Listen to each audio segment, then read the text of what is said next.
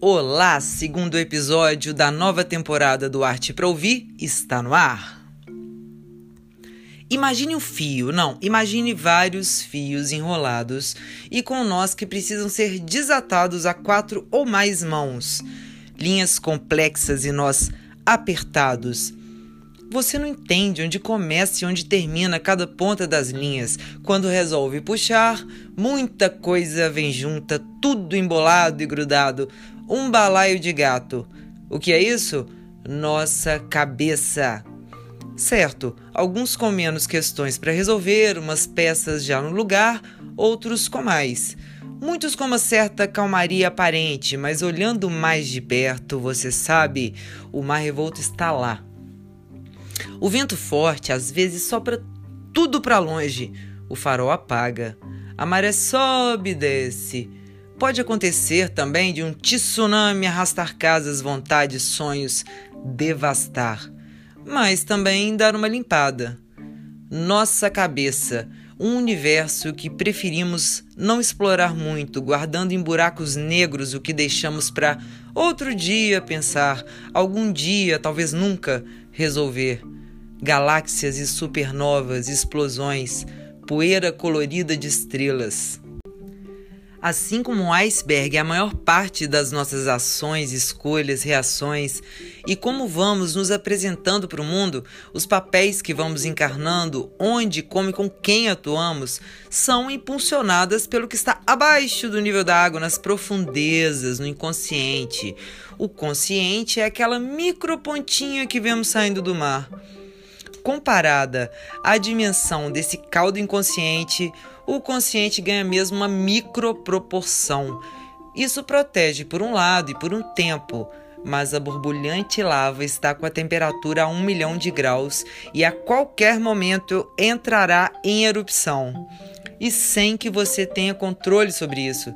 Entender o funcionamento do inconsciente, dar mergulhos nesse caldo, nos faz não sermos tão escravos de padrões de comportamento, reações, escolhas que não entendemos por que fazemos, que queríamos não querer, nos faz conhecer esse terreno, essa floresta fechada que somos nós e usar isso a nosso favor.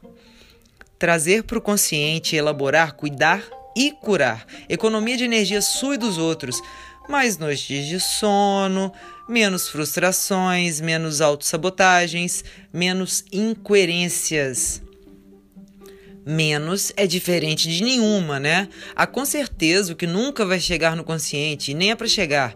Sempre novos paredões para escalar, soluções para encontrar e dores para ver cicatrizarem. Sempre uma camada a mais para desbravar, e enquanto você conserta o trem, ele segue andando. Não dá para parar a vida e pedir para descer.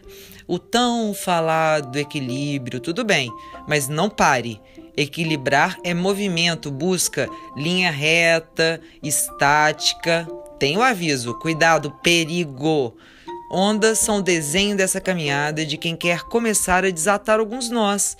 Uma luta diária contra a entropia, espirais para cima.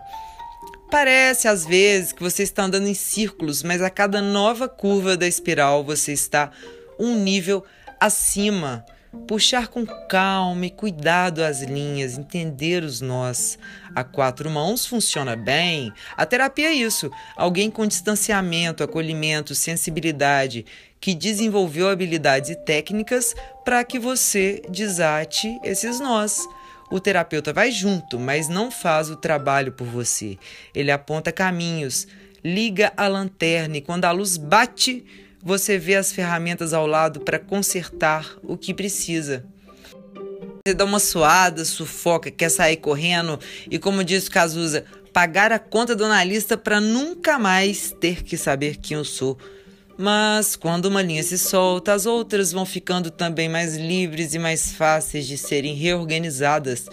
Os nós estão mais aparentes, você começa a sentir, junto com o amargo dos enfrentamentos, morte de antigas referências, o doce mel do que é começar a conhecer quem é esse cidadão, cidadã que você olha no espelho todo dia, carrega para lá e para cá, até então como completo estranho. Prazer estranho, esse é você. Eu, um cotô, um covim, quem coçou. Muita, tem muitas formas de descobrir, né? Ir descobrindo. Isso não tem fim.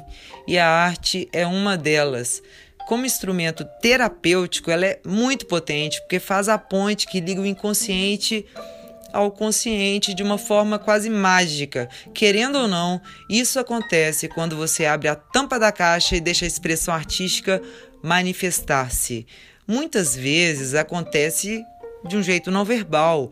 Você não precisa falar, porque o que está sendo concretizado ali, um papel, tinta, poema, desenho e todas as outras formas de manifestação da arte já estão cumprindo o seu papel.